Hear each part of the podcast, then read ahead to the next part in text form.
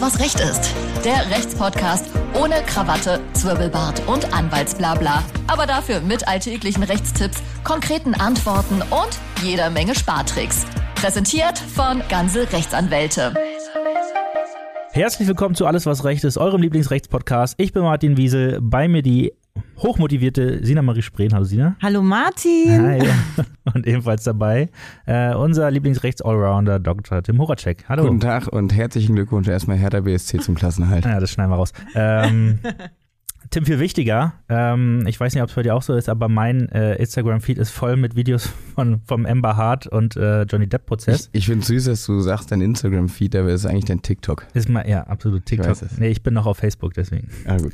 Ähm, und wir haben gedacht, wir rollen das Ganze mal von der rechtlichen Seite auf. Und Ja. zwar ähm, wollen wir mal schauen, äh, worum es da überhaupt geht und ähm, wie das Ganze hier in Deutschland aussehen würde, wenn äh, der gute Johnny und die gute Amber ähm, hier einen Pass in der Bundesrepublik hätten.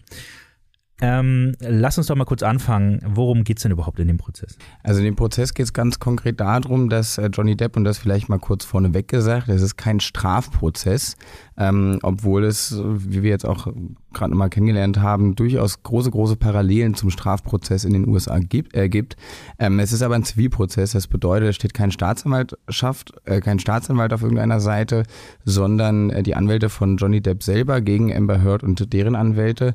Und ganz konkret geht es darum, dass äh, Amber Heard vor ein paar Jahren einen äh, Artikel rausgebracht hat, in dem sie Johnny Depp der häuslichen Gewalt und noch vielen weiteren schlimmen, unschönen Dingen bezichtigt hat. Auch äh, dergestalt bezichtigt, dass der Rückschluss äh, zu Johnny Depp jetzt ohne weiteres ziemlich leicht zu ziehen war. Ähm, daraufhin wurden nahezu sämtliche Verträge mit ihm aufgekündigt. Er hat über Jahre lang keinen äh, neuen Vertrag mehr bekommen, keine neue Rolle und ist jetzt der Meinung, dass ihm äh, 50 Millionen Euro Schaden entstanden sind, beziehungsweise Amber Heard ihm diese 50 Millionen Euro, also 46, äh, Dollar, 46 Millionen Euro zu ersetzen hat, ersetzen muss. Und Martin hat es eben gesagt, äh, TikTok, Instagram, man wird teilweise geflutet Ja. mit den mit den News, die gerade in den USA halt äh, so abgehen. Und da frage ich mich, also wirklich, da ist ja eine Kamera aufgestellt, Ja. man kann das irgendwie verfolgen über TikTok, Instagram, wie ich das eben gerade schon gemeint habe. Da frage ich mich, wäre sowas in Deutschland eigentlich auch möglich? Ähm, nein, und wenn man sich diesen Livestream anguckt oder auch die Zusammenschnitte, muss man ja fast sagen, leider nicht. Wobei ich auch glaube, dass wir in Deutschland, selbst wenn wir es livestreamen würden, nicht ansatzweise so viele Zuschauer hätten, wie es jetzt in den USA der Fall ist. Ähm, in Deutschland war es tatsächlich bis vor wenigen Jahren gar nicht möglich, irgendwas großartig aus dem Gerichtssaal mitzubekommen, wenn man nicht selbst vor Ort ist, was erstmal vielleicht komisch ist, weil guckt man ins GVG, also in unser Gerichtsverfassungsgesetz, dann äh, sieht man, dass da ganz vorne, ganz oben prangt. Also die Verhandlung ist grundsätzlich öffentlich.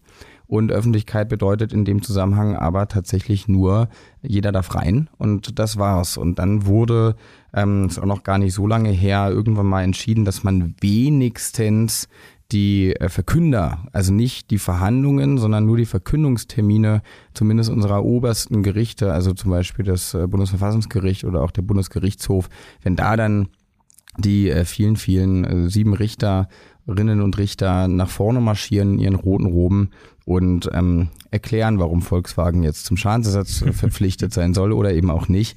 Dann wird das tatsächlich mitgestreamt. Davon gibt es dann auch Fernsehausschnitte in der Tagesschau und Co. Ansonsten ist es nicht so und es ist sogar mit dem, mit dem Begriff der Öffentlichkeit gar nicht so einfach. Wir hatten ähm, ja in den vergangenen Jahren durchaus medienwirksame und medieninteressante Verhandlungen, äh, zum Beispiel der NSU-Prozess, der sich ja über viele, viele äh, ja, Monate hinzog. Und da hat sich die Presse regelmäßig drüber aufgeregt, weil nicht mal der Öffentlichkeitsgrundsatz so gewahrt werden konnte, dass man als Pressevertreter eine Akkreditierung bekam, als Nicht-Pressevertreter sogar noch weniger. Und seitdem ähm, wird zumindest stark darüber nachgedacht und es ist auch schon recht weit fortgeschritten, dass man die Übertragung in einen anderen Raum aber der muss dann auch direkt da angrenzen ähm, im Gericht, also nicht ganz so öffentlich wie TikTok und Co. gewährleistet, sodass wenigstens jeder, der hinkommen möchte, auch hinkommen darf und vor allem auch reinkommt. Jetzt hast du gesagt, dass äh, grundsätzlich alle Verfahren erstmal öffentlich sind. Ja. Gibt aber auch welche, die das äh, nicht sind. Was sind denn die Ausschlusskriterien? Also ganz klassisches Ausschlusskriterium sind Jugendstrafverfahren oder generell Verfahren mit Jugendlichen, weil man da einfach sagt, da ist das Interesse an der, das Interesse der Allgemeinheit an einem öffentlichen Zugang zum Gericht und auch so an der Kontrollfunktion des, des Volkes gegenüber dem Staat, gegenüber der Legislative, äh, gegenüber der Judikative, Entschuldigung, ähm, nicht, äh, also überwiegt nicht das Privat oder das berechtigte Interesse der Jugendlichen auf Privatsphäre, dann hat man es in familienrechtlichen Streitigkeiten häufig, äh, die sind auch in der Regel nicht öffentlich. Und äh, alles, also wenn es wirklich tief in die Intimsphäre reingeht, dann kann auch ähm, das Gericht auch für einzelne Teile der Verhandlungen entscheiden, okay, das ist jetzt mal nicht für die Öffentlichkeit bestimmt, hier müssen wir die Intimsphäre und Privatsphäre der einzelnen Betroffenen schützen. Und dann wird entweder ein ganzes Verfahren oder halt zumindest ein Teilabschnitt, das kann eine Zeugenvernehmung sein, kann eine Anhörung sein, kann alles sein, äh, Sachverständigenanhörung, ähm, dann wird das aus, ja, dann wird man da ausgeschlossen, dann muss man im Zweifel für ein paar Minuten auf den Flur. Jetzt müssen wir vielleicht vorher noch mal kurz äh, ansagen, ich meine, die meisten wissen es wahrscheinlich, aber äh, dieses ganze Theaterspiel, was da äh, in diesem Prozess abgehalten wird, das machen die ja in erster Linie nicht für den Richter, so wie es jetzt bei uns ja. der Fall wäre, sondern ähm, die machen das da für die sogenannte Jury. Genau, also da ist es, äh, ich meine, früher, wer es sich ein bisschen noch mit ähm, den einzelnen Gerichten, mit der Gerichtsbarkeit in Deutschland auf, äh, auskennt, auch wir haben ja noch ein Schwurgericht äh, was in, ja, ja, das heißt tatsächlich Schwurgericht. Mhm. Es ist aber kein tatsächliches Schwurgericht mehr. Das hat nur historischen Hintergrund, weil auch wir früher Geschworene hatten, also vergleichbar mit der Jury in Amerika, die am Ende in Strafverfahren, aber auch nur in Strafverfahren darüber entschieden haben, schuldig oder nicht schuldig.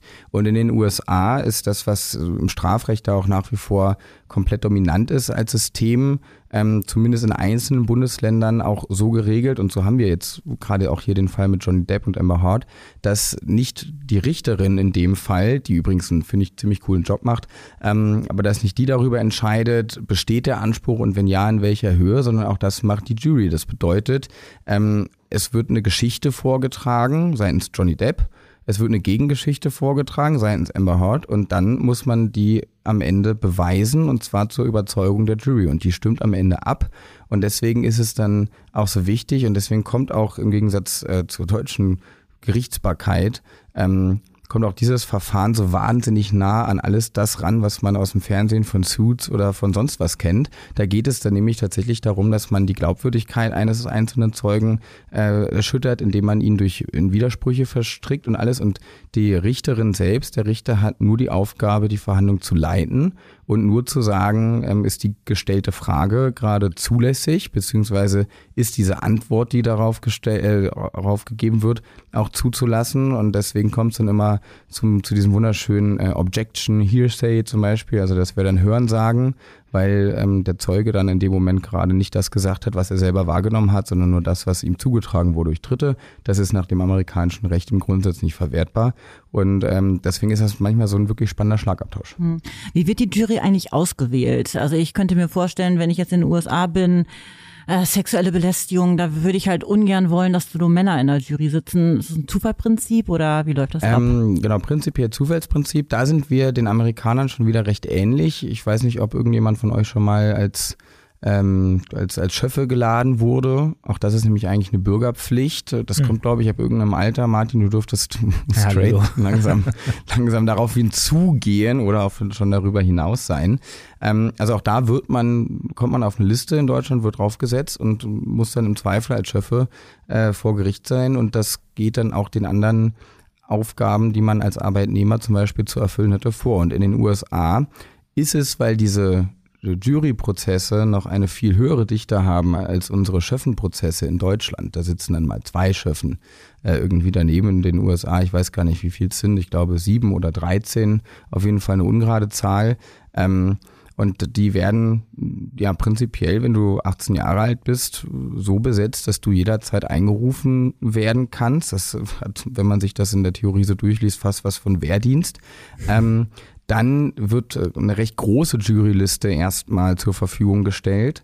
Äh, dann wird mit den einzelnen Geschworenen, mit den, also von den Anwälten heraus gesprochen, weil man natürlich auch eine Befangenheit, eine Vorbefassung mit den einzelnen beteiligten Personen ausschließen möchte.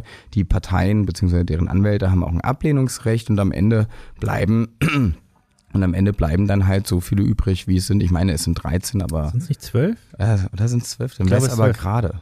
Ja, ah, ich glaube, es sind. Unentschieden ist. Das kann gut sein. Das äh, liefern wir noch nach. Ja, machen wir In auf jeden Fall. kleinen Text, Klappentext und Ja, das rein. schreiben wir mit in die Beschreibung rein. Ja. Ähm, Tim, jetzt ist das Ganze da drüben aber auch echt ein bisschen knifflig. Also kleines Beispiel, äh, Beweisfoto von Ambers blutender Lippe wurde äh, von der zuständigen Richterin abgelehnt, Ja. weil äh, das Foto wohl nicht Teil der Ermittlungsphase des, äh, dieses Verleumdungsfalls war und es konnte daher nicht äh, vorgelegt bzw. verwertet werden. Ja. Ähm, ist das in Deutschland auch so, dass es eine gewisse Phase gibt, wo Beweise eingereicht werden dürfen und alles, was danach kommt, wird abgeschmettert? Ähm, ich weiß nicht ganz genau, ob diese, diese Begrifflichkeit nicht Teil der Ermittlungsphase tatsächlich was Zeitliches ist. Also man würde es in die Ermittlungen nicht mit einbezogen haben, das kann aber auch einen sachlichen Grund haben, dass es nämlich tatsächlich keinen eigenen inneren Bezug zu der, zu der Geschichte hat. In Deutschland ist es zumindest, wenn wir äh, von einem zeitlichen Aspekt her an die Sache herantreten, tatsächlich ähnlich. Also wenn du mich jetzt verklagst, äh, lieber Martin, probier's, dann müsstest du erstmal vorbringen, ähm, was du möchtest und aus welchem Grund du das möchtest. Und das sind dann ja im Zweifel irgendwelche Sachverhaltsschilderungen. Also wir haben uns letzte Woche getroffen, haben Kaufvertrag über dein Auto geschlossen, du hast mir das Auto auch übergeben, ich habe den Kaufpreis nie bezahlt. So, und äh, wenn ich dann kam, habe ich die Möglichkeit, so ein paar Sachen dazu bestreiten. Zum Beispiel, ich habe gesagt, ne, wir haben nie einen Kaufvertrag geschlossen, weil ich wollte dein Auto nie haben, wir sind uns darüber nie einig geworden. Oder du hast mir das Auto nie übergeben oder ähm, ich habe dir den Kaufpreis vielleicht sogar schon bezahlt, also deine Forderung ist erlischt. Äh, und dann wird diejenige Partei, für die dann dieser einzelne bestrittene Vortrag vorteilhaft ist, in die Beweispflicht genommen muss einen sogenannten Beweisantritt führen, also Beweis anbieten. Das passiert in der Regel im schriftlichen Vorverfahren, also vor der mündlichen Verhandlung. Das ist auch der große Unterschied zum amerikanischen Recht. Da passiert alles in der Verhandlung und bei uns passiert alles im Büro und es wird eigentlich nahezu alles ausgeschrieben vorher. Mhm. Deswegen sind die Verhandlungen dann auch vergleichsweise Gibt es keine langweilig. Überraschung mehr. Da gibt's dann wenig Überraschung, sollte es zumindest. Und äh, wenn du es jetzt verpasst, äh, den Kaufvertrag vorzulegen oder mir ein, Fo oder ein Foto einzureichen, wie ich mit deinem Auto wegfahre, ähm, dann kann dein Vortrag tatsächlich als verspätet angesehen werden und äh, zurückgewiesen werden. Das ist zum einen das auf der äh, auf der zeitlichen Ebene, aber auch wir haben in sachlicher Hinsicht Einschränkungen. Also es gibt bestimmte Beweiserhebungsverbote, es gibt Beweisverwertungsverbote. Ähm, ich dürfte jetzt nicht einfach zu dir hingehen und dir Blut abnehmen und das Blut als äh, Beweis bei Gericht einreichen dafür, dass du mein Vater bist, weil wir haben ja die, die DNA, zeigt ja irgendwie eindeutig. Das ist eindeutig. Da Das hätte- ist so. Das ist das halt ist so, so, ne? das ist so. Ich denke auch die Brille macht's Die Brille, ja. am Ende. Also ähm, da ist da ist auch alles, oder ich klaue Sinas Tagebuch und ähm, reiß Seiten raus und äh, bringe die als Beweis ein, das, da kann das, wenn es sich zumindest um, um intime oder sehr, sehr private Geschichten dreht, kann das Gericht sagen, nein, das ist ein Beweisverwertungsverbot. Okay, aber jetzt in der, hier in Deutschland in der mündlichen Verhandlung, wenn äh, Sina dann praktisch reingestürmt kommt und mir noch was ins Ohr flüstert, was, was alles verändert, Ähm, dann kommt es tatsächlich darauf an, ob das Verfahren dadurch verzögert werden würde. Also du würdest dann ja aufstehen und sagen, ich weiß noch was. mhm. Ähm, und zwar ist es alles ganz anders gelaufen als bisher angenommen, nämlich so und so und so. Mhm. Und äh, dann werde ich sagen, bestreite ich. Und dann wirst du sagen, ist kein Problem, ich kann Beweise anbieten. Dann werde ich wiederum sagen, dann ist das Verfahren aber verzögert, ich rüge das. Mhm. Äh, und dann sagst du, nö, gar nicht, mein Beweis ist ja schon hier. Also in dem Fall, wo wirklich Sina aufgeregt, wie man es früher bei Barbara Salesch kannte, Mhm. nach 58 Minuten kommt die Dorfdürnde noch rein und ähm, hat Also alles Sina gesehen. Ich, Das hast du jetzt gesagt. ähm, das würde wahrscheinlich tatsächlich noch äh, gut funktionieren. Ähm, alles andere, wenn man, wenn einem das dann so ein bisschen später einfällt, deswegen ist man als Rechtsanwalt sehr, sehr penibel darauf bedacht, möglichst zeitnah alles in dieses Verfahren mit reinzubringen. Hm. Ähm, und ähm, der Drogenmissbrauch, der ist auf beiden Seiten ein großes Thema. Wahnsinnig so gute habe ich die du so, geschlagen Ja, ich habe gerade versucht, wie kriege ich da die Brücke hin? Ich habe es nicht geschafft von Drogenmissbrauch. Wo waren wir vorher thematisch? Äh, thema, The- thematisch. bei deinem Tagebuch. Das hätte Tagebuch eigentlich wunderbar und geklappt. Drogenmissbrauch, da, das passt dann schon zusammen, da kann ich schon eine Brücke schlagen. Und ähm, da ist es ja so, ähm, also meine Frage war. Könnte man jetzt einfach theoretisch in den Gerichtssaal reinstürmen und sagen, ach pass mal auf, Johnny, du fällst mir gerade überhaupt nicht. Kann ich da jetzt irgendwie einen Drogentest irgendwie bei dir durchführen oder bei der Amber?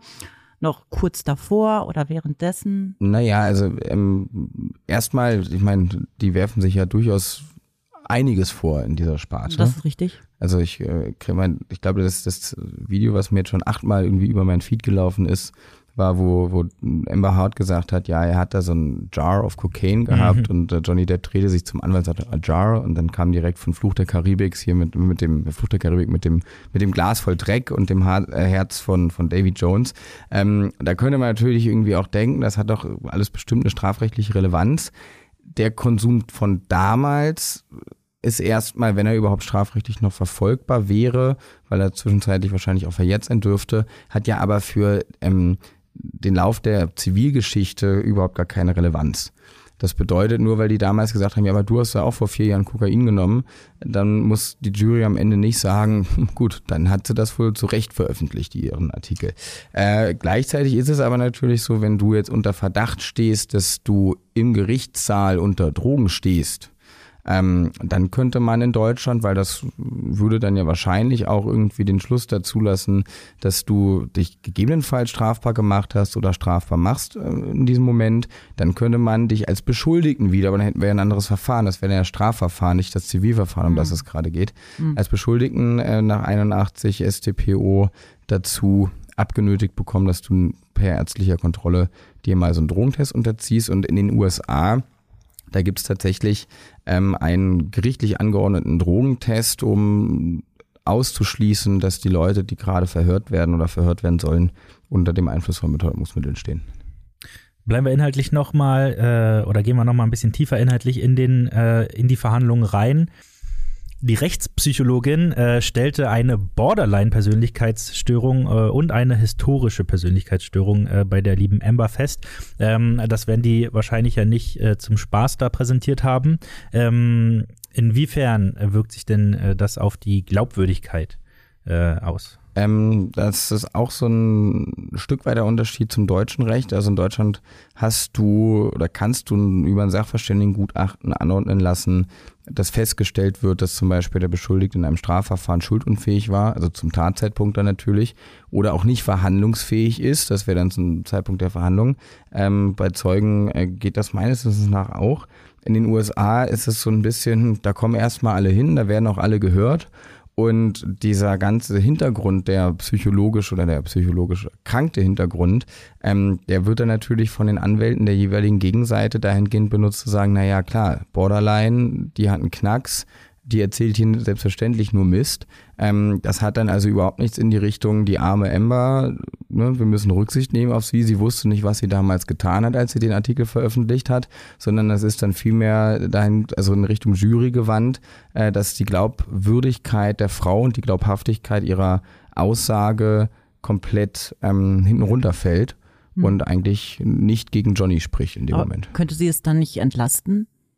Ein Krankheitsbild, dann hat es ja wahrscheinlich nicht im vollen Wissen und Gewissen gemacht. Und ja, genau, aber darum mhm. geht's im Amerika. Also das könnte man tatsächlich, wenn man ähm, in Deutschland unterwegs wäre und wir müssen gucken, wir bräuchten hier eine schuldhafte Rechts- oder Rechtsgutverletzung und dann musste also auch so wenigstens ein Stück weit geschäfts- und zurechnungsfähig sein und wenn sie damals schon dermaßen geborderlined war, dann könnte das vielleicht dagegen sprechen oder zumindest Einschränkungen vornehmen. Ähm, da sind die Amis knallhart. Mhm. Ja, also wenn du Scheiße baust, musst du dazu einstehen und wenn du am Ende äh, Drogenmissbrauch betrieben hast, stark zu der Zeit, dann kommt keiner um die Ecke und sagt, na gut, dann halt nicht, sondern heißt es, ja, dann glauben wir dir jetzt nicht mal, was du zu deiner Verteidigung sagst. Aber äh, die Psychokarte wurde ja auf beiden Seiten gespielt. Ja. Also auch Johnny Depps ehemaliger Psychologe hat ausgesagt, ähm, müsste der nicht eigentlich der Schweigepflicht unterliegen? Ähm, äh, ja, jein. Also auch da Vergleich Deutschland, Amerika erstmal recht gleichläufig dahingehend, sobald der ähm, Patient selber sagt, lieber Arzt, du darfst es sagen, ich entbinde dich hiermit von deiner Schweigepflicht, muss er das auch sagen, das ist hier wie drüben. Gleich in ähm, Amerika gibt es tatsächlich noch die Möglichkeit, dass die Gerichte die Ärzte dazu anweisen, von ihrer Schweigepflicht kein Gebrauch zu werden. Da sind dann recht ähm, hohe Hürden mit verbunden. Das geht nicht so einfach. Das ist auch verständlich. Äh, niemand geht zum Psychologe oder würde noch zum Psychologe gehen oder zum, sich in die Hände eines anderen Arztes begeben, wenn er damit rechnen müsste, dass, äh, wenn damit eine Straftat verbunden ist, und das ist es ja dann nicht selten, ähm, das direkt vor Gericht irgendwie Bestand haben könnte. Von daher, äh, da ist die Hürde recht hoch. Man will natürlich auch die Ärzte nicht in diese Konfliktsituation zwischen Hilfe bei der Wahrheitsfindung und ähm, Verhältnis zum, zum Patienten irgendwie dann eine Bredouille bringen. Du hast recht hoch gesagt. Ähm, ich schlag doch da mal eine Brücke. Oh, schön. Es Eine geht hohe auch Brücke. um hohen Geldbetrag. Ich glaube, du hattest gemeint irgendwas mit 50 Millionen Ja, so. 50 Millionen Dollar. Ähm, das sind ja unglaubliche Summen. Ja, Ähm, für euch jetzt nicht, aber für mich äh, ist das schon viel Geld.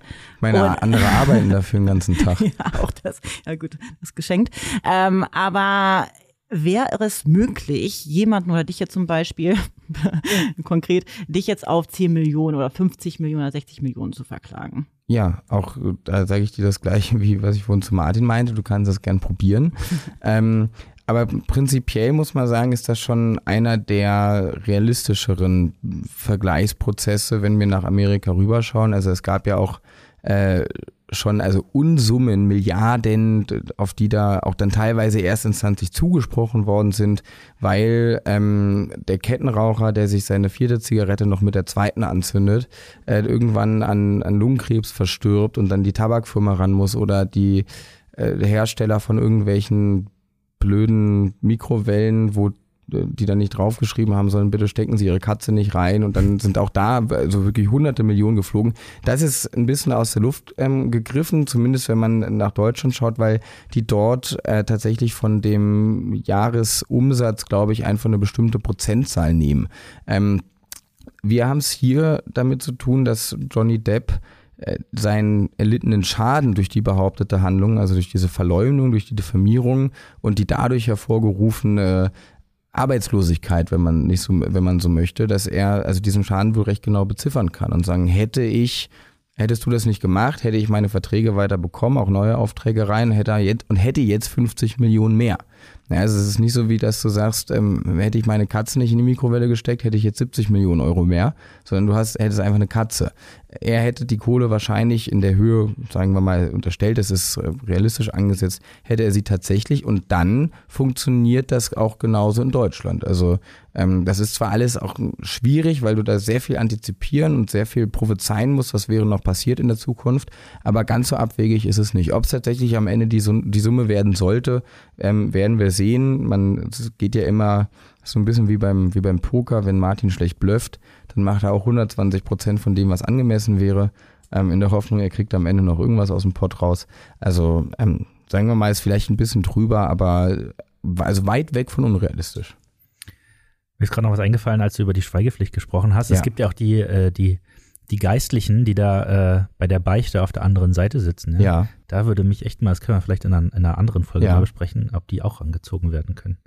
Ähm, tatsächlich gibt's auch, also jetzt einmal, glaube ich, herausgesprochen, aus dem Bauch heraus vom Judiz her werden die auch äh, dann ein Zeugnisverweigerungsrecht haben auf Grundlage ihrer ähm, engen Verbindung, ein engen. Vertrauensverhältnis, mehr nicht nur zu Gott, sondern in dem Fall zu den Beichtenden. Also es gibt so, immer so, so einen Regelkatalog, da müssen wir jetzt mal ins Gesetz reinschauen. Das sind vor allem Ärzte, das sind auch Anwälte, das weiß ich jetzt nicht, ob der Geistliche wirklich drinsteht, aber alle diejenigen, die ein Vertrauensverhältnis zu einer anderen Person aufweisen, das einen gewissen Schutz zu erfahren hat, weil ansonsten die ganze Arbeit nicht funktionieren würde und weil ja gerade in Deutschland das kirchliche Recht sehr großen Einfluss auf unsere nationale Gesetzgebung gehabt hat, ähm, würde ich es jetzt einfach mal, ohne dass ich es weiß, behaupten, dass Mhm. auch die ein Zeugnisverweigerungsrecht und eine Schweigepflicht haben.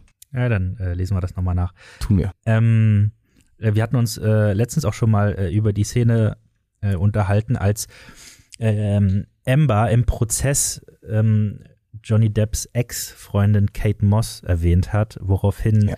ähm, die Anwälte von Johnny Depp praktisch in Jubel ausgebrochen sind. Ja. ähm, zumindest Das war eine tolle Szene. Das war wirklich sehr unterhaltsam, kann ich nur empfehlen.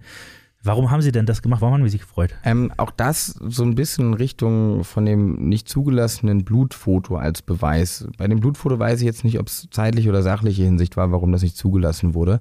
Ähm, die Anwälte von Johnny Depp wollten viele Ex-Freundinnen, unter anderem Kate Moss von Johnny Depp, gerne als Zeugen in diesen Prozess einbringen. Warum? Weil die ziemlich sicher davon ausgehen können, dass die nur positiv über Johnny Depp berichten und genau diese ganzen Hasstiraden und Exzesse und Gewaltausbrüche eben nicht bestätigen werden aus früheren Beziehungen, was natürlich wiederum ein gutes Licht auf äh, Johnny Depp wirft oder werfen würde. Ähm, das wurde alles nicht zugelassen, weil der Maßstab oder der, ja, der Maßstab, die Grenzen, die gesetzt werden, äh, bezüglich des inhaltlichen Bezuges von den angebotenen Beweismitteln, aber auch von den Fragen, die du den ähm, einzelnen Zeugen stellst. Da gibt's auch irgendein Objection, das ist mir, fällt mir gerade mhm. nicht ein, wie das heißt, aber das ist, heißt dann so viel wie, nee, ist neben der Sache. Also hat hier mit nichts zu tun. Man muss zur Sache reden. Und äh, da wurde gesagt, nein, es geht hier nicht um die Ex-Beziehungen, es geht um die Beziehung von Johnny Depp und Amber Heard. Oder um die, diese Ex-Beziehung, aber auch nur um die eine. Und in dem Moment, wo sie den Namen hat fallen lassen, hat sie selber das Tor geöffnet, weil sie selber dafür gesorgt hat, äh, also eine innere Beziehung zwischen ihrer Person und Kate Moss hergestellt hat. Und dann ist das Tor offen, dass man sagen kann, jetzt können wir sie in Zeugenstand rufen, weil jetzt scheint es doch was tatsächlich mit dieser Sache zu tun zu haben, was ja die Anwälte von Amber Heard vorher bestritten hatten. Ah, verstehe. Die Sache ist die, gehen wir jetzt mal davon aus, äh, der Prozess läuft so ab und spricht dann am Ende gegen Amber. Und man ja. sagt so, Amber, du hast da einen Fehler gemacht, das geht so nicht. Du musst die 50 Millionen auch zahlen. Und den vielleicht auch ihr Scheidungsgeld spenden. Aber oder so. Aber können darüber hinaus jetzt noch irgendwelche Strafen drohen oder sind das ist jetzt wirklich nur das, was da jetzt gerade Bestand hat, diese 50 Millionen? Oder kann man jetzt noch sagen, und zusätzlich kriegst du jetzt noch zwei Jahre Knast, weil das war nicht nett, solche Sachen zu bekommen? Ähm, das wären tatsächlich wieder Sache des Staatsanwaltes. Also das wäre dann komplett neuer Strafprozess ähm, wo auch komplett neue und auch vor allem andere Ermittlungen im Vorfeld getätigt werden würden, weil dann geht es ja nicht darum herauszufinden, hat Johnny Depp in irgendeiner Art und Weise von Amber Schaden erlangt, äh, also Schaden erfahren und wie hoch ist der, sondern dann geht es dann darum, ob dieses Verhalten, was ja einen zivilrechtlichen Anspruch auslösen kann, und das nicht gleichzeitig damit einhergeht, dass auch ein strafrechtlicher Sanktionsanspruch des Staates besteht. Und da geht es genau darum, um die Frage, wäre das deckungsgleich ähm, auch in den USA gilt der Amtsermittlungsgrundsatz, also da muss die Staatsanwaltschaft von selbst auf die Idee kommen, äh, da mal zu ermitteln. Kann sein, dass sie schon tut. Ich weiß es nicht. Ich ähm, habe es noch nicht bei TikTok gesehen. Ja, abschließend noch die Frage, ähm, Ambers Anwälte ähm, sahen bisher nicht so gut aus. Es gibt sogar, gibt sogar eine Szene, wo, äh, wo der Anwalt da in Gelächter ausgebrochen ist angesichts einer aber die Sache. Die sehen schon gut aus, aber die machen anscheinend ihre Sachen nicht. Fachlich sahen fachlich, sie nicht so gut fachlich. aus. Ähm, ein Anwalt ist sogar mit Johnny Depp zusammen in Gelächter ausgebrochen, weil er so lustig fand, was Johnny gesagt hat. Das äh, hat natürlich ja, einen äh, recht unprofessionellen Eindruck gemacht. Jetzt äh, stellt sich vielleicht Amber, das ist natürlich äh, ähm, Spekulation, aber vielleicht stellt sich hier die Frage, ob sie den Anwalt jetzt äh, während, der, während der Verhandlung noch wechseln kann. Äh, ja, kann sie. Hervorragend. Punkt. Kannst du dich nicht zur Verfügung stellen? Äh, nee, ich kann ja, wie wir gerade festgestellt haben, kein, kein amerikanisches Ach so, Recht. Ah, daran wird scheitern, okay. Und an meinem Englisch. Okay. Also Sina, ich habe hier jetzt noch äh, eine Frage auf dem Zettel zu stehen. Äh, die Frage ist, wie für dich gemacht? Ja, weil magst, sie, ja. magst du sie vielleicht noch einmal vorlesen? Ja, sie interessiert mich halt auch einfach. Ne? Also die Sache ist ja die, es wird ja ein bisschen gemunkelt, dass der Johnny Depp seine Anwältin hat, ne? Es war klar, äh, dass die Frage von dir kommt. Ja, darf man das? Darf man das in Deutschland, darf man das in den USA? Also, eine. Sagen wir es mal so. Ja. Ähm, mir fällt kein Grund an, weshalb es verboten sein sollte. Mhm. Ob es der Professionalität und dem Auftreten vor Gericht sowohl in Deutschland als auch in den USA tatsächlich zudienlich ist, das wird man sehen. Mhm. Ähm, prinzipiell spricht da nichts gegen. Prinzipiell könnte ich auch meinen Ehepartner als Prinzipiell Anwalt. kannst du auch deinen Ehepartner als Anwalt, aber es gibt so einen alten Spruch im Strafrecht, ähm, nur der Idiot verteidigt sich selber, weil du musst, äh, um die beste Prozesstaktik auszuwählen, ähm, eine gewisse Distanz zu der beteiligten Person haben, im Zweifel dann halt auch zu dir selbst, deswegen lässt man die Verteidigung von sich selber sein, ansonsten kannst du nicht objektiv sagen, okay, die Fliege schlucken wir jetzt auch mal, sondern ähm, begehst dann im Zweifel kardinale Fehler also es ist nicht zu raten. Ethisch kann sich da jeder selbst ein Bild draus machen, aber am Ende ist es nicht verboten. Ja, danke dir, Tim. Äh, danke gerne, auch, Sina. Das soll es für heute gewesen sein. Ich befürchte, über den, äh, diesen Fall äh, gibt es bei auf rechtsanwälte.de nicht so viel zu lesen, das aber, ist schade. aber dafür äh, zu vielen anderen interessanten Themen. Also guckt gerne trotzdem mal vorbei. Ähm, und damit ihr auch die nächste Folge nicht verpasst, würde ich empfehlen, diese, diesen Podcast hier zu abonnieren Und gerne auch bewerten. Äh, ich glaube, bei, bei Spotify und Apple Podcasts und so geht das. Also ähm, ähm, sagt mal, was ihr so davon haltet. Würde uns freuen. Und auch nicht. Oder, oder also wenn es was Schlechtes ist, dann lasst es sein. Ähm, wir hören uns nächste Woche wieder. Ähm, macht's gut und äh, viel Spaß an Herrentag. Tschüss. Tschüss. Alles, was Recht ist. Der Rechtspodcast von ganze Rechtsanwälte